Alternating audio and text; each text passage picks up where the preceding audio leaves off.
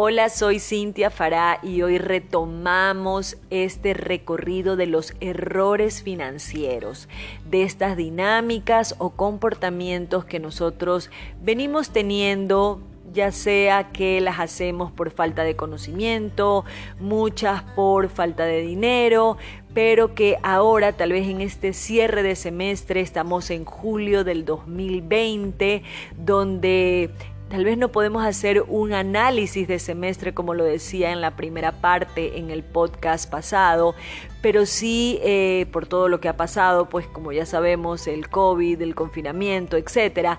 Pero sí entonces he querido hacer este análisis de dinámicas, comportamientos y errores que cometemos, que tenemos, para obviamente si quieres, ¿no? Y si quieres más ver resultados diferentes, hacer estos cambios.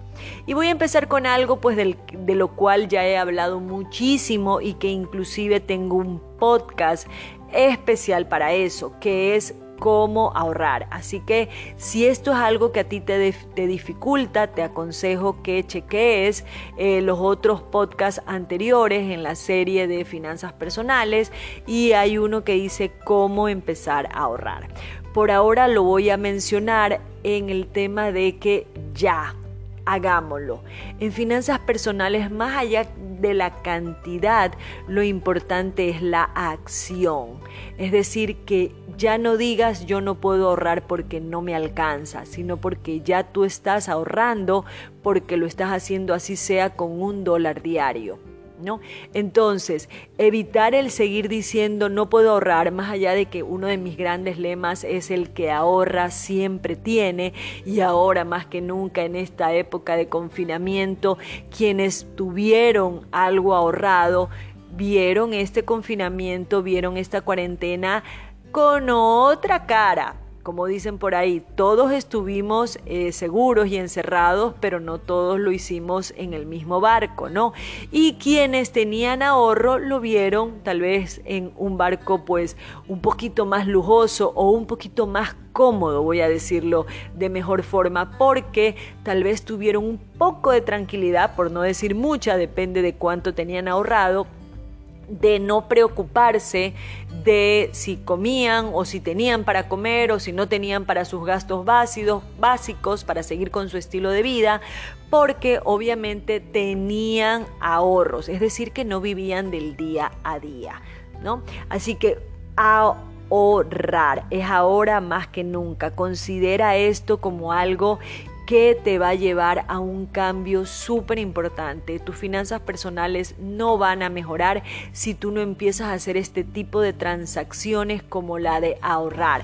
Tal vez al principio un dólar, tal vez después cuando ya vas adquiriendo este hábito, quienes ya me conocen saben que cuando yo hablo de ahorro, hablo como que si me estuviera ejercitando eh, los brazos, los bíceps y los tríceps, como que si estuviera en el gimnasio, porque efectivamente se trata de eso.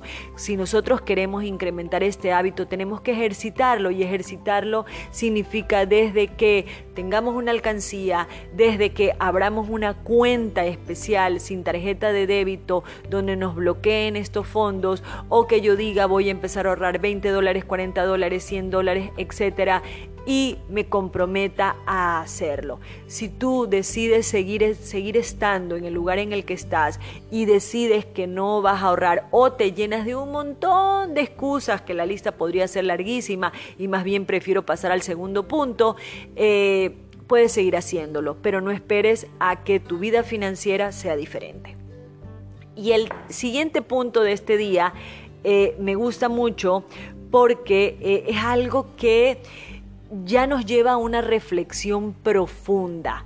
Seguir esperando que nuestras finanzas mejoren a medida que me suban el sueldo o que mi empleador o patrono cuide de mis finanzas, cuide de mis ingresos o que también yo siga dependiendo del el gobierno, inclusive por dos lados, o sea que yo diga, no, eh, no me va bien porque el gobierno está mal, la economía del país está quebrada, etcétera, etcétera, etcétera, o que yo viva de subsidios o que yo espere a que, no sé, eh, la salud social me ayude, etcétera. ¿Qué quiero decir? que si tú sigues confiando en un sistema, las cosas no te van a ir bien. Inclusive no solo te hablo de un sistema gubernamental. También te hablo de que si tú sigues confiando y sigues entregando algo que depende solo de ti, inclusive yo pronto voy a hablar de esta independencia, no me salió cual grito de la independencia. Yo voy a hablar de esta independencia económica, no un poco más profundo, inclusive estoy trabajando en un programa grande de una formación para esto, pero si tú sigues por ahora entregándole este tema a un tercero, ya sea tu patrono, tu empleador o el gobierno, tú estás perdiendo toda la injerencia e inclusive te estás dando un mensaje, voy a usar un término subliminal, como de que tú no eres capaz y que inclusive tu estilo de vida, ese que ahorita tal vez si tú hoy por hoy que me escuchas, eh, tu situación actual es de que ganas muy bien, estás en un excelente trabajo, pero estás haciendo algo que no te gusta, ¿no? Y te da miedo, ¿no? renunciar o te da miedo emprender o te da miedo ir tras, tras ese no sé, ese, ese sueño, ese trabajo de tus sueños, porque inclusive la vecina o tu mejor amiga te está diciendo que cómo se te ocurre renunciar si tú no vas a poder manejar este mismo estilo de vida que tienes con, la, con lo que ahora recibes.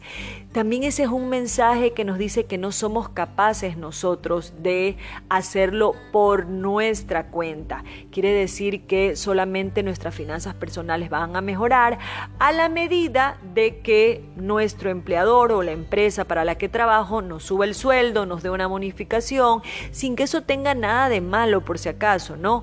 Pero sí debemos de ser inclusive estando en ese lugar independiente económicamente y por eso lo hablé en el podcast anterior de que si tú hoy por hoy trabajas para una empresa, tú también deberías de ir pensando en, un, en tu emprendimiento, deberías de ir pensando en ese sueño que tú quieres cumplir, porque depender de una sola persona, primero que depender no es lo más eh, no sé si diría correcto, pero ya esa palabra dependencia a ti te ata, a ti te yo, yo enseguida lo veo como que estamos encadenados y no somos libres. Y yo creo que eso debería de aplicarse en todos los sentidos, esa libertad financiera pero de ingresos, porque ya no quiero que se confunda con esa otra libertad financiera que no, que no es precisamente eso, pero es decir que tus ingresos y que hasta donde tú quieras crecer solo dependa de ti. Entonces es importante que podamos tener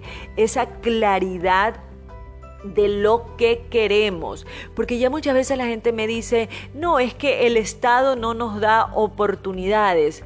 Pero las oportunidades no te las da el Estado, las, las oportunidades las salimos a buscar todos los días, ¿no? Es decir, que yo no, yo no puedo, solo mi techo es el sueldo que yo tengo pero, ok, tú puedes ganar más, puedes seguir en ese mismo trabajo y esa puede ser una de tus tantas fuentes de ingreso, ¿no? Que como ya dije, no son las fuentes de ingreso, no son trabajos. Y si no sabes de lo que te hablo, te recuerdo una vez más entonces escuchar el podcast anterior o escribirme y de repente tenemos una asesoría personalizada y hablamos un poquito más ya uno a uno, tú y yo, para analizar tu caso.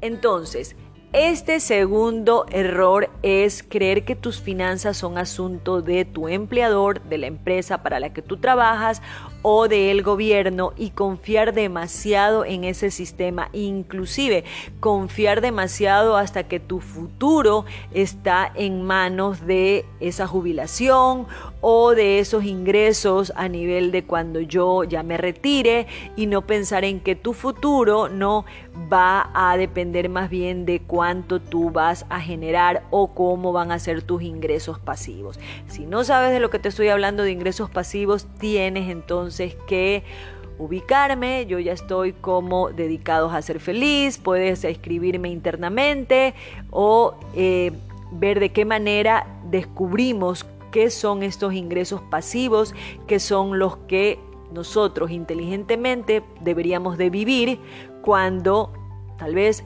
nos jubilemos, entre comillas, pero sea que querramos dejar de trabajar para poder recibir dinero. Siguiendo con este eh, tercer error que tenemos el día de hoy, es hacer de las tarjetas de crédito una forma de vida. Este es un tema muy interesante porque muchas veces, y lo he visto en mis asesorías personalizadas, en estos coaching de, ahora más que nunca que he podido analizar con las personas con las que hemos compartido, cómo pagar las deudas, este debacle eh, obligatorio que se tiene cuando muchas de ellas no saben ni cómo llegaron a ese, a ese lugar, ni cómo llegaron a esa, a esa deuda gigantesca, es donde vale la pena empezar a revisar si tus ingresos te alcanzan para cubrir todos tus gastos básicos. Y un ejercicio que te voy a sugerir que hagas es que cojas tu estado de cuenta de la tarjeta y cheques cuántos consumos de gastos básicos tú tienes ahí. Ese va a ser la primera parte del ejercicio. En esta, en esta parte, cuando tú veas que, por ejemplo, esa tarjeta tiene un consumo del supermercado, es decir, de los víveres, que es un rubro mensual que tú tienes, sepáralo. Si de ahí también en, el, en este estado de cuenta tienes el rubro de, me invento, la televisión pagada, apúntalo, ¿no? Vamos a suponer que en víveres tienes 200, vamos a decir que en televisión pagada tienes 60, vamos a decir que otro consumo que te llega a la tarjeta es el, el internet, vamos a decir 40, yo voy a empezar a, apuntar 200 dólares de alimentos, 50 dólares de televisión pagada, 40 dólares de internet, seguimos revisando nuestro estado de cuenta de la tarjeta de crédito y también nos recargan el seguro médico que vamos a decir que tenemos 100 dólares mensuales, ¿no? Todo esto cuando tú ya lo tienes separado, te das cuenta de que estos son rubros fijos mensuales. Que, aquí viene una pregunta, ¿por qué los estamos pagando a crédito? ¿Por qué eso se está incluyendo en un diferido, no? O no diferido, en un rotativo es la palabra, en el cual yo solamente pago el mínimo. Porque si tú ya tienes presupuestado y si no lo tienes que hacer, recuerden, voy a insistir que escuchen el, audio anterior, el podcast anterior, porque uno de esos es hacer presupuesto, llevar un registro de tus gastos. Y resulta que los alimentos, obviamente, es uno de tus gastos fijos mensuales. La televisión pagada, obviamente, es uno de tus gastos fijos mensuales. El internet, ni se diga y el seguro médico igual, yo tengo todos los meses que pagar en este caso, en este ejercicio que estoy haciendo, 200 de alimentos, 50 de televisión, 40 de internet y 100 de seguro médico, 390 dólares de contado a la tarjeta de crédito. Entonces, ¿por qué yo estoy cancelando solo el mínimo? ¿Me explico? Espero que sí. ¿Qué te quiero decir con esto? Que cuando tú te das cuenta de cuánto realmente es tu número mensual, tú tienes la disponibilidad para cancelar prácticamente de contado y en este caso la tarjeta de crédito es simple y llanamente un medio de pago que te facilita la vida.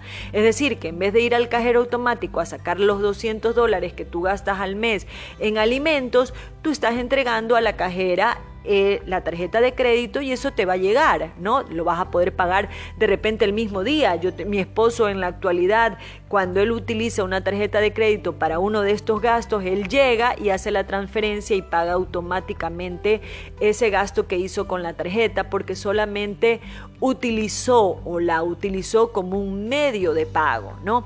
Entonces es ahí donde ya tú empiezas a ver y si de repente te estás diciendo, wow, pero yo esto lo hago porque no me alcanza, tú estás viviendo de las tarjetas de crédito y tal vez estás haciendo que estos consumos los asuma la tarjeta de crédito cuando deberían ser pagos de contado, ¿no? O pagos en efectivo o pagos como sea. Pero si no te alcanza, significa que la tarjeta de crédito te está haciendo un préstamo para cubrir esos gastos principales, estos gastos fijos mensuales que deben de estar cubiertos, pues... Eh, como una prioridad. No estamos hablando de este gasto mensual que fue eh, el mantenimiento del carro y que de repente te agarró en una época como la de ahora que no lo tenías presupuestado y entonces vas a tener que hacerlo un diferido. Ok, eso o que no es lo más correcto, pero es válido. Pero lo que no puede ser válido es algo que tú tienes que cancelarlo de contado todos los meses, lo estés difiriendo, de, eh, haciéndolo un diferido. Es como cuando, ya lo he comentado en otras ocasiones, la cajera del supermercado te dice si lo quieres diferir, si quieres diferir este consumo, yo ahí es donde digo, wow, cuántas personas lo hacen porque esto debe ser algo que se paga totalmente de contado. Y la cajera en algunas ocasiones ha dicho que esto se hace muy, pero muy seguro. Entonces ahí donde yo te pregunto, si tú difieres a tres meses el consumo del supermercado del mes de julio, ¿cuándo realmente lo vas a terminar de pagar? Porque de ahí se te viene el de agosto, de ahí se te viene el de septiembre. Entonces, ¿cuándo tú realmente terminas de pagar o cuándo o cómo tú pagas un gasto que debería ser pagado de contado como un gasto fijo mensual? Espero haberme explicado súper bien, pero para recopilarlo, abre tu estado de cuenta y chequea ahí cuántos consumos tienes de lo que debe de ser un gasto fijo mensual, como la, el pago de la vivienda, el pago de los gastos básicos de agua, luz, teléfono, internet, televisión pagada, seguro médico y ni hablar de los alimentos. Si todo eso está en tu estado de cuenta que se carga tal vez automáticamente o tú vas al supermercado y lo pagas con la tarjeta de crédito, empieza a separarlo y empieza a incluirlo también en tu presupuesto. Y más si está incluido en tu presupuesto, significa que lo debes de pagar de contado, aunque tu estado de cuenta te diga una, eh, un mínimo a pagar totalmente diferente. Así que eso es para evitar caer en esta bola de nieve que después nos puede llevar a que estoy mega súper endeudado y muchas veces no sé ni por qué. Y esta que te acabo de mencionar es una de las grandes razones que suman y crean esta bola de nieve como una deuda gigantesca que después no la puedo pagar porque estoy asumiendo eh, gastos que debería de pagarlos con mis propios ingresos y que me los está financiando mi tarjeta de crédito. Entonces ahí recuerda que el otro punto es que tú tienes que incrementar tus ingresos o revisar estos gastos. Otra cosa, y ya que va tanto de la mano con este tema de la tarjeta, que no es mucho lo que yo he mencionado, pero es hacer compras que no necesitas, ¿no?